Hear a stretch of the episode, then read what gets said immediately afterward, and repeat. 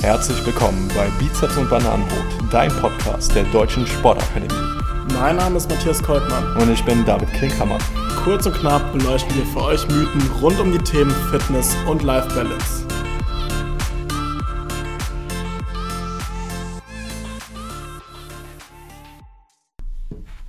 David, wenn ich so an mein Training denke, dann steht immer das Aufwärmen an vorher, zum Beispiel beim Krafttraining auf einem Kardiogerät. Das finde ich immer super lästig. Machst du dich gerne warm? Ja, also ich meine, das äh, liegt ja auch an einem selbst, wie dieses Warm-up aussieht. In der Regel ist ja mein Warm-up dein Workout. Ähm, von daher komme ich damit eigentlich schon ganz gut klar. ähm, das weiß ich nicht. Wir können uns ja gerne mal zusammen warm machen. nee, Spaß beiseite. Ähm, ich weiß natürlich der Notwendigkeit des Warm-ups und dass es einfach ein fester und wichtiger Bestandteil ähm, vom Workout ist, aber wir wollen auch einfach mal in dieser Folge besprechen, Warm-up, wie der Name schon sagt, geht es da wirklich darum, aufzuwärmen, also die Te Körpertemperatur zu erhöhen? Vielleicht fangen wir erstmal mit dieser Frage an, Matti. Was passiert denn im menschlichen Körper, wenn wir uns aufwärmen? Ja, also wenn wir jetzt die, die großen Muskelgruppen arbeiten lassen, wie das zum Beispiel beim Laufen, beim Radfahren ist, dann kommt es tatsächlich zum Anstieg der Körperkerntemperatur. Also was das angeht, stimmt erstmal, dass ähm, Aufwärmen tatsächlich unseren Körper erwärmt. Warum ist das jetzt wichtig im Sport? Ähm, Stoffwechselprozesse, die laufen einfach ab einer bestimmten Temperatur erst ab und ähm, auch die Enzymaktivitäten im aeroben, also mit Sauerstoff und anaeroben Bereich, also ohne Sauerstoff die Energiegewinnung, da sind die Enzymaktivitäten erst ab einer bestimmten Temperatur überhaupt da. Auch die Substratverarbeitung ist wichtig, dass Substrate weiterverarbeitet werden. All das läuft erst ab einer wärmeren Körpertemperatur ja optimalerweise ab. Hinzu kommt ja noch, dass durch das Warm-up auch schon mal die Herz- und die Atemfrequenz gesteigert wird. Das wiederum sorgt ja für eine verbesserte Sauerstoffversorgung der Muskulatur. Darüber hinaus so ähm, neuronale Prozesse, die Reizaufnahme ist verbessert, die Weiterleitung der Reize und eben dann auch die Verarbeitung und den Output dieser Reize, sprich die koordinative Leistungsbereitschaft äh, erfolgt während eines Warm-ups und dann ähm, natürlich auch so ein bisschen die Psyche. Ne? Also man stellt sich vor, man hat einen harten Arbeitsalltag hinter sich und ähm, ist mit dem Kopf irgendwie noch auf der Arbeit und legt dann direkt los, sich bei 200 Kilo unter die Handelbank zu legen. Ähm, da ist man mit dem Kopf noch nicht bei der Sache. Deswegen ähm, so ein Warm-up dient auch einfach so ein bisschen die ähm, psychische Leistungsbereitschaft zu optimieren, um eben Motivation und Aufmerksamkeit zu steigern. Ja, also wir sehen jetzt unabhängig von dem Anstieg der Körpertemperatur, haben wir viele weitere Abläufe, die da passieren oder die wichtig sind, warum Aufwärmen eben ein ganz wichtiger Teil vom Training auch sein sollte. Ähm, wo ich auch immer dran denke, ist so die Durchblutung, dass erstmal das Blut in die arbeitende Muskulatur kommt. Wenn man jetzt zum Beispiel dran denkt, dass man anfängt zu laufen, dann ähm, braucht der Körper das Blut ja, vermehrt in der arbeitenden Muskulatur, sprich in den unteren Extremitäten. Ähm, wenn ihr mal bei euch beim Laufen beobachtet, zum Beispiel euren Bauch fühlt, dann wird er irgendwann ziemlich kalt sein. Warum? Weil die Durchblutung im Magen-Darm-Trakt eben herabgesetzt wird. Der Körper will nicht verdauen, sondern wieder Fight and Flight. Also das Blut wird dahin verteilt, wo es gebraucht wird und das sind dann eben die Extremitäten, die wir zum Laufen brauchen. Also Blutumverteilung und damit einhergehend bessere Sauerstoffversorgung, bessere Nährstoffversorgung da, wo wir sie brauchen. Ja, wenn wir auf andere Strukturen des äh, Muskel-Skelettapparats gehen und zum Beispiel die Gelenkknorpel gehen, ähm, erhöhen wir eben auch mit dem Warm-up äh, die Auflagefläche ähm, der Gelenkknorpel. Das schützt vor allen Dingen vor Verletzungen und auch die Synovia, also die ähm, Schmierung der Gelenke, wird durch ein Warm-up gewährleistet, sodass man eben optimal vorbereitet ist auf die anstehende intensive Belastung. Ja, und ich glaube, das ist so der Vorteil, den viele mit dem Aufwärmen also vorrangig verbinden, so die Verletzungsprophylaxe, ich muss mich aufwärmen, damit ich mich nicht verletze.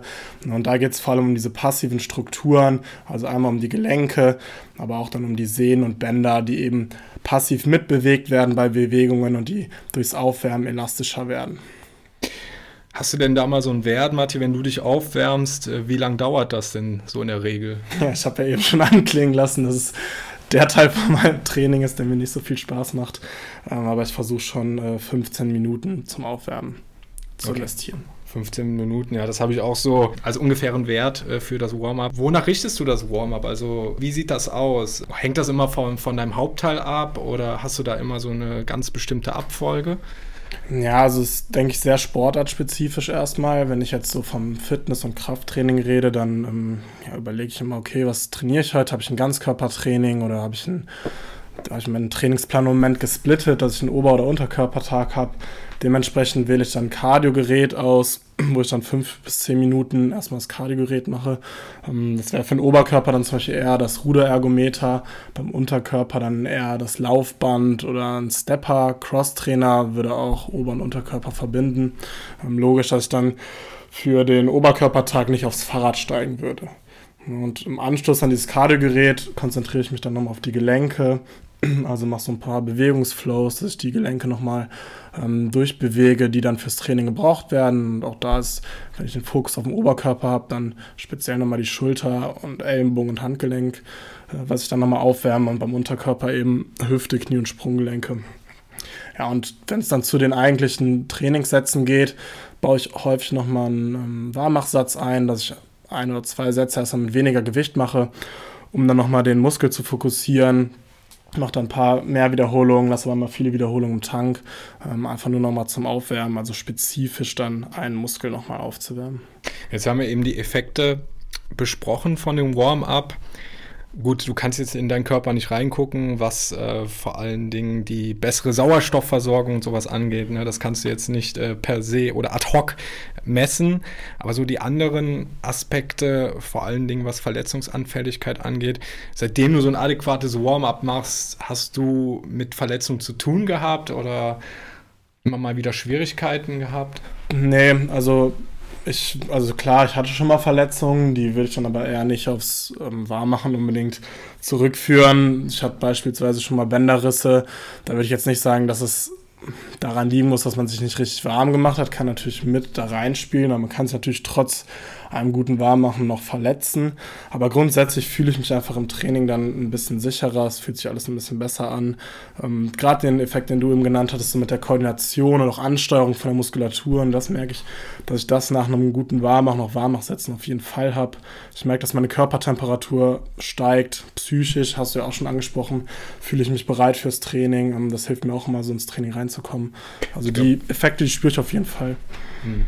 Und ich glaube, wir hatten es auch schon mal in der Muskelkater-Folge besprochen gehabt, dass ähm, auch wenn du noch so Auswirkungen eines Muskelkaters hast, dass du diese mit einem adäquaten Warm-up eben auch behoben bekommst. Ne? Also, dass du dich diesen Schmerz nicht mehr aussetzen musst. Klar muss man da vorsichtig sein, zu früh wieder ins Training einzusteigen, ne? aber so einen leichten Muskelkater kann man mit einem adäquaten Warm-up eben auch äh, schon mal beheben und ähm, eben dann leistungsbereit für den Hauptteil des Trainings sein. Ja, ich würde sagen, gehen wir jetzt mal weg von diesem klassischen Krafttraining, ähm, wo wir gerade schon Beispiele oder ich habe meine Erfahrungen geschildert. Wie sieht das denn beim Laufen aus? Wenn ich jetzt eine Runde laufen gehe, ähm, fängst du dann auch erstmal an, langsam zu laufen oder machst Lauf-ABC oder irgendwas zum Reinkommen oder startest du direkt in deinem Pace, dass du auch während des Laufens ja, halten willst? Ja, also es ist halt immer so ein Zeitaspekt. Ne? Dadurch, dass ich die ganz langen Distanzen laufe, ähm, habe ich jetzt auch nicht mehr so die große Zeit, ähm, adäquates äh, Warm-up da vorzuschalten. Deswegen ist es bei mir in der Regel so, heute habe ich zum Beispiel Intervalltraining gemacht, dass ich auf alle Fälle so zwei Kilometer einlaufe, bevor es dann wirklich intensiv wird. Und ähm, aber wenn ich so einen Wettkampf habe, und das mache ich auch zwischendurch immer in der Woche, ähm, dass ich auf jeden Fall das, was du eben angesprochen hast, so ein paar Mobility Flows, einzelne Gelenke durchmobilisiere, äh, viel Spiraldynamik für die Fußmuskulatur mit einbinde, ähm, viele rumpfstabilisierende Übungen mit einbaue. Das, das mache ich dann zum Beispiel auch vor den Wettkämpfen oder auch mit der Massagepistole arbeite, ähm, dann äh, spezifisch auf die äh, laufrelevante Muskulatur nochmal ziele. Und ja, das merke ich schon, wenn ich mir diese Zeit widme, ähm, ja, kann ich, kann ich die Laufeinheiten auch äh, wesentlich, ähm, wesentlich einfacher durchführen. Okay, jetzt haben wir ja schon verschiedene Warm-up-Möglichkeiten anklingen lassen, unter anderem von Mobility Flows gesprochen und das Durchmobilisieren einzelner Gelenke. Ähm, das Thema Dehnen scheint ja sowieso kontrovers diskutiert zu werden, äh, vor allen Dingen auch was das Warm-up angeht. Was hältst du denn da für den richtigen Weg, Matti? Ja, also man sagt ja, dass so aktiv dynamisches Dehnen auf jeden Fall von Vorteil sein kann, um eben auch nochmal die Gelenke durchzubewegen. Das waren diese Mobility Flows, die ich vom Training auch mache. Ähm, zum Beispiel so Armkreisen, Armschwingen oder auch das Bein vor und zurück schwingen, die Hüfte zu mobilisieren. Ähm, sowas alles ist auf jeden Fall erstmal nicht schädlich und ähm, ja, bringt was fürs Warmmachen. Und mal gucken muss, sind so statische Sachen, passiv-statisches Dehnen, also eine Position lang halten ich nenne einfach mal ein Beispiel, wenn man die Beine durchgestreckt hat, dann mit den ähm, Fingerspitzen auf zu den Fußspitzen runterzugehen, das wäre so passiv-statisch. Und ähm, ja, da ziehen wir den Muskel halt gut mit in die Länge und gerade bei so schnellkräftigen Belastungen dann im Training hat das eher einen, ja, einen lang, verlangsamenden Effekt. Also Sprinter machen sowas zum Beispiel gar nicht, weil es einfach langsamer macht. Der Muskel braucht länger zum Kontrahieren. Ja, und wirklich warm wird der Muskel eigentlich durchs Bewegen. Ja, und das haben wir mit diesen statisch-passiven Sachen eben auch nicht. Ähm, deswegen würde ich sowas eher ans Ende vom Training schieben oder an separaten Tagen. Also zusammenfassend können wir sagen, dass ein Warm-up nicht nur die Körperkerntemperatur anhebt, was viele positive Effekte hat, sondern ähm, eben auch noch andere Systeme im menschlichen Körper bedient, die auf das eigentliche Workout ideal vorbereiten. Das heißt, ein Warm-up finden wir wichtig, sollte durchgeführt werden. Es gibt verschiedene Warm-up-Möglichkeiten. Das Warm-up sollte sich in der Regel nach dem Hauptteil eben richten. Also erstmal analysieren, was findet im Hauptteil statt und dann global angehen, ne, also äh, leichte, moderate Ausdauer, um den ganzen Körper, die ganze Körperkerntemperatur zu steigen, dann aber eben auch so ein bisschen lokal zu gucken, ne, einzelne Gelenke durchzumobilisieren und dann ist man eigentlich auf einem sehr guten Weg, ähm, die beste Leistung im Hauptteil zu erzielen.